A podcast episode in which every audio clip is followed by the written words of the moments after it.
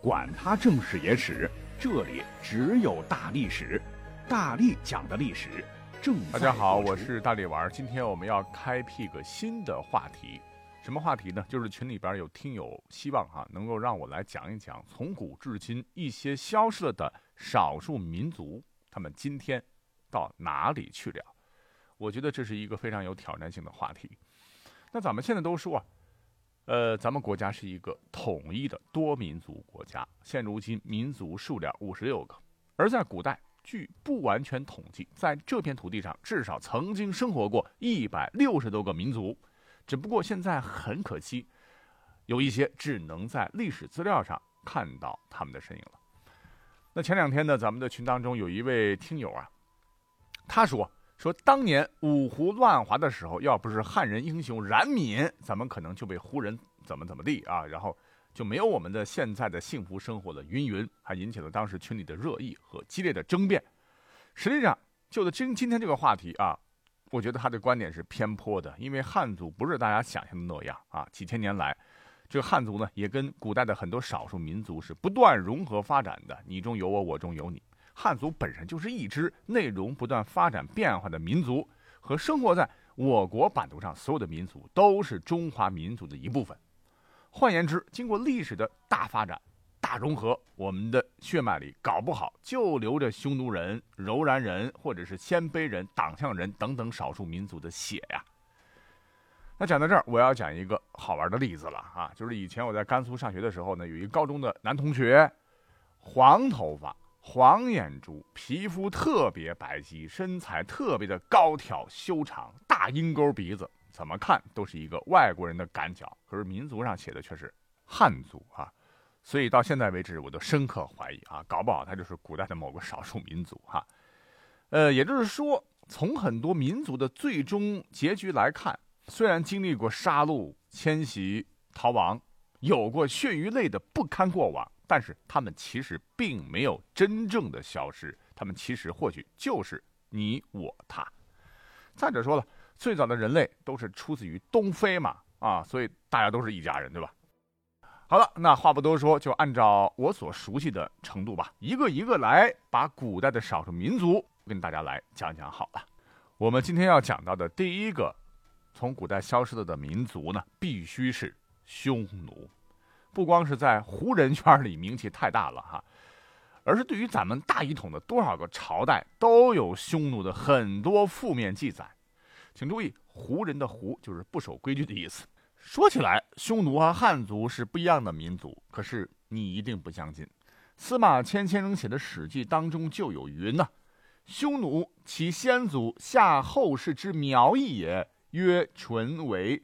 唐虞以上有山戎。”贤允、勋玉居于北蛮，随畜牧而转移，什么意思呢？我来解释一下，请注意，其先祖夏后，我们都知道华夏族就是汉民族最早的称呼，也叫做夏族，就是起源于夏后啊。你这么一讲，哦，原来匈奴原本和我们的华夏民族就是一个祖宗，都是亲戚啊。那么当年在远古的时候呢，匈奴人被称之为勋玉。这两个字儿，如果 你要是不知道怎么念的话，会读成“荤粥”啊，“荤”就是荤菜的“荤”，“粥”是米粥的“粥”，因为老是干越界、抢劫、杀人越货的事儿嘛，被就把那个中原部落的首领皇帝给惹毛了，直接把他们从中原赶到了荒凉的大草原。哎，这下可好了哈，内蒙古、大青山、河套一带是水草丰美啊，非常适合畜牧嘛。我这个匈奴呢，也变得是越来越彪悍啊，成了典型的游牧民族。没事呢，就扬鞭放牧；没钱花了呢，气候不好了，饿肚子了，填不饱了，又会劫掠中原。根据《史记·匈奴列传》记载，当时的匈奴兵尽为甲骑，空闲之士三十余万，就游击作战，战斗力还是蛮强的哈。挥刀屠戮，砍一个脑袋给一壶酒，抢钱、抢粮、抢女人，嗜血成性，相当凶残。所以在商代呢，匈奴有个名字叫鬼方啊，就妖魔鬼怪的鬼啊。后来到了商朝末年，西周初期，那场被《封神演义》大肆渲染的牧野之战不是打响了吗？周王姬发不是率领着大军东进朝歌跟纣王死磕嘛。那么趁着周部落的地盘防守空虚啊，当时匈奴这帮子宵小就挥着马刀，一度把姬发他们老家给端了。啊，这还得了啊！让姬发的脸往哪放啊？啊，赶紧就派兵去追剿啊！结果就是赶了跑。哎，那些日子他们又来了，就反反复复把大周搞得头疼的要死。是过了很多很多年，大周是一次次调动精锐部队啊，才最终呢把他们赶出了龙兴之地啊，算是为大周保留了一点颜面。可见呢，匈奴的战斗力一直以来都很强大。这时候呢，他们被周人起了个新名字，叫做贤元。再之后呢，匈奴和另外两个也喜欢打家劫舍的游牧民族被统称为戎狄。这个“狄”字啊，反犬旁一个火，在当时呢就是一种侮辱了哈。那么直到战国时期呢，这支彪悍的民族才终于有了我们如今都熟知而在当年跟恐怖划等号的名字——匈奴。那么要说在春秋战国时期，嗯，估计。匈奴放牧的那旮瘩的气候可能不好了哈，要饿肚子嘛。匈奴是隔三差五的南下掳掠中原大地，把中原各国骚扰的灰头土脸又无可奈何，因为追又追不上，防又防不住。尤其是在战国时期，当年的燕国、赵国、秦国这几大强国都被匈奴磨得没了性子，是纷纷修筑长城以抵御匈奴啊。当然了，也有在当时抗击匈奴的将星。是脱颖而出，闪耀浩瀚星空啊！比方说战国的李牧先生，就留下了英名啊。这个李牧是谁？个别同学可能不知道哈，乃是赵国的绝世名将，也是著名的军事家，一生是未尝败绩啊，显示了高超的军事指挥艺术。尤其是他当年指挥的赵破匈奴之战，是中国战争史上以步兵大兵团全歼骑兵大兵团的典型战例。而我们的李牧呢，和廉颇、王翦和白起共称战国四大名将。那么当年他是怎么大破匈奴的呢？其实呢，当时的背景是李牧原本是赵国驻守北部边疆的一员良将，率军驻扎在雁门郡，防的呢就是虎视眈眈的匈奴啊。那么说起来啊，李牧当时的策略也怪，就是下令全军，只要匈奴来搞事情，咱们通通赶快进入。营寨城防，守而不攻。如果说彪悍的匈奴骑兵来了，弯弓射箭呐，骑马叫嚣啊，咱绝对不能够冲出去杀敌，谁为犯就地正法。所以呢，每次匈奴来袭，李牧和大军就是不战，光守城，一连就是窝了好些年呐。结果自然是李牧的军队啥损失也没有啊，让匈奴和赵国的其他将领都认为李牧打仗，我切。鼠辈呀，那就惹得当时的赵王肯定不高兴了。当将军的，关键时刻那要为国家冲锋陷阵，为君王尽忠啊！马革裹尸还哦，你天天领着我们大军龟缩在城寨，天天吃肉，哈哈，这懦夫行为，这不丢我赵国人的脸吗？赵王一气之下呢，就把李牧给换了。好嘛，这一换，出大事儿。匈奴骑兵一来啊，赵军便击鼓迎战。但是每次都是惨败，一个是赵国的马不如匈奴的马好，一个是匈奴人呢先是示弱，等你追击的时候，人家边跑边回头猛射，马背上的民族个个都是神箭手啊，唰唰唰的，赵军先是一波被干掉，等看跑的距离差不多了，埋伏的匈奴骑兵后面突然包抄一顿横冲直撞，赵军呢就被包了饺子，所以数战下来呢，赵军损失惨重。边境危急呀，无奈赵王只好重新去请李牧火速救援，但当时李牧却 refuse，是称病不去，这可把赵王急得脑门一头汗呢，只能是强迫李牧，你必须去啊！李牧最后表态：好啊，国家有难，岂能袖手旁观？我去可以，但是呢，还得按照我从前的那一套来，不然我坚决不去。赵王应允。可能当时跟秦国战事也激烈哈，李牧统帅的大部分都是步兵啊，当然也有骑兵啊，但是没有步兵多。不管怎么样吧，你匈奴再来，哎，我就是不出战。嗯，每回匈奴来呢，都是空手而归，很扫兴。他们都认为李牧那就是个大怂包啊。而李牧呢，也不着急，城里边天天亲自出马，勤练军队啊，把士兵们训练的嗷嗷叫啊，终于是练成了一支战斗力很强的精兵。可是那边匈奴哪里知道啊，根本还是不把李牧放在眼里。那么李牧看到时机成熟，便放了个大招，又以迷惑匈奴。这便是让很多人呐牵着大批的牛啊羊啊，专门去草地上放牧。当然不是为了发展赵国畜牧业，而是故意让匈奴侦察兵看到。果然，匈奴率军是一次次来，一次次满载而归啊，把羊啊牛啊人呐全带走了。据统计，赵国的几千人都被掳走当俘虏了。那么几次之后呢？匈奴就彻底丧失了对赵军的警惕。慢慢的呢，李牧是精心的攒出了精选的战车一千三百辆，精选的战马一万三千匹，敢于冲锋陷阵的勇士五万人，善射的士兵十万人，就准备开战了。从兵力构成来看，步兵是主力。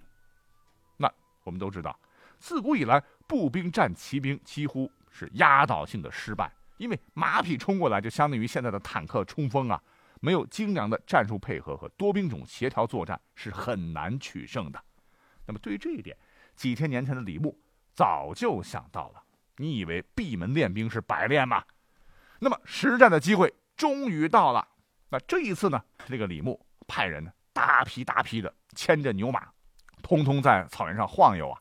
这匈奴一看，又送人头来了，而且这么多的战利品。不行啊，得派我们的匈奴大军才能给牵回去。我们的匈奴单于也就没多想，果不其然的亲率匈奴主力是懒懒散散的过来收割呀。可是呢，让他们做梦也想不到的是，对手都是一群双眼冒火、想决一死战的赵国猛士。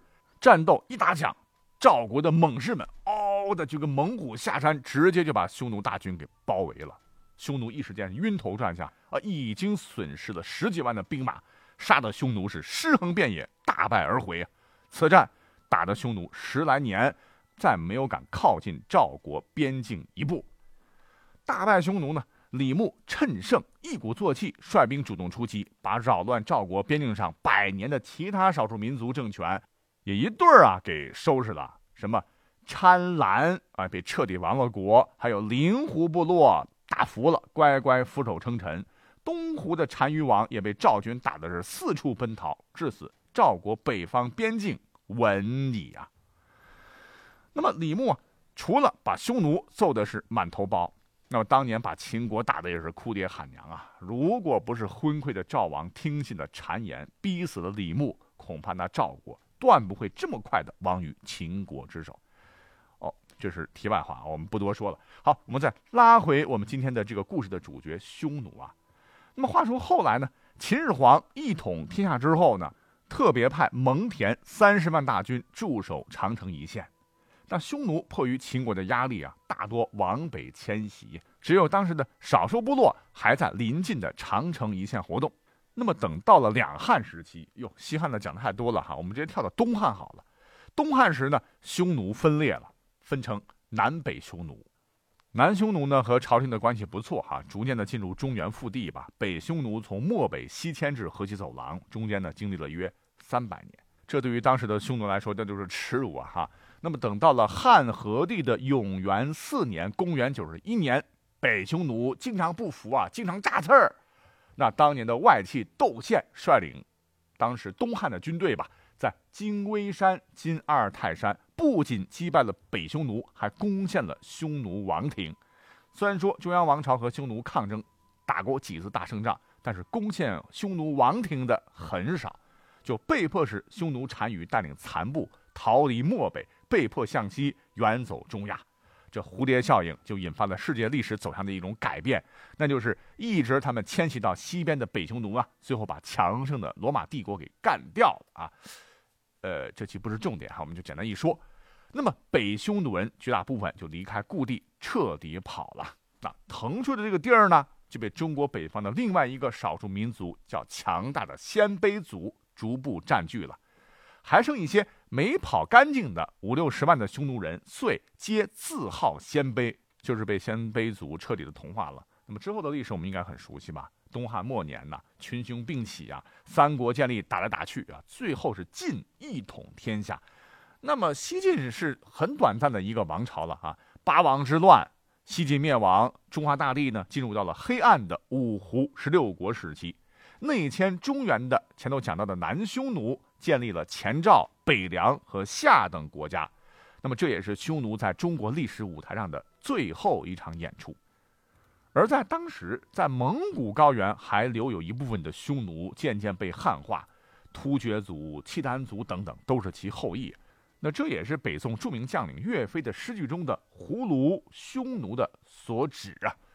总之呢，匈奴作为一个民族，在中国北方，因为历史的种种原因，彻底是消失了哈。可是你知道吗？其姓氏还有其文化习俗，仍部分的被保留了下来。比方说刚才讲到的哈。呃，五胡十六国的时候，不是有一个夏国嘛？建立大夏的就是赫连勃勃，其子孙呢后来改了刘。我国陕北地区姓刘的也不少啊，或许呢就是当年匈奴的后裔吧。那么匈奴进入中原后呢，是多以部落或氏族为姓，比如说姓呼延的、姓独孤的，也有可能是其后裔啊。所以这么来讲的话，就是匈奴在历史上真的消失了吗？也许是消失了，但是不等于零。他们是以另外一种方式在这片土地上继续的存在下去哈。那么下一期呢，我会再给大家介绍哪一支消失了的古代少数民族呢？哎，就不告诉你啊，下期再会。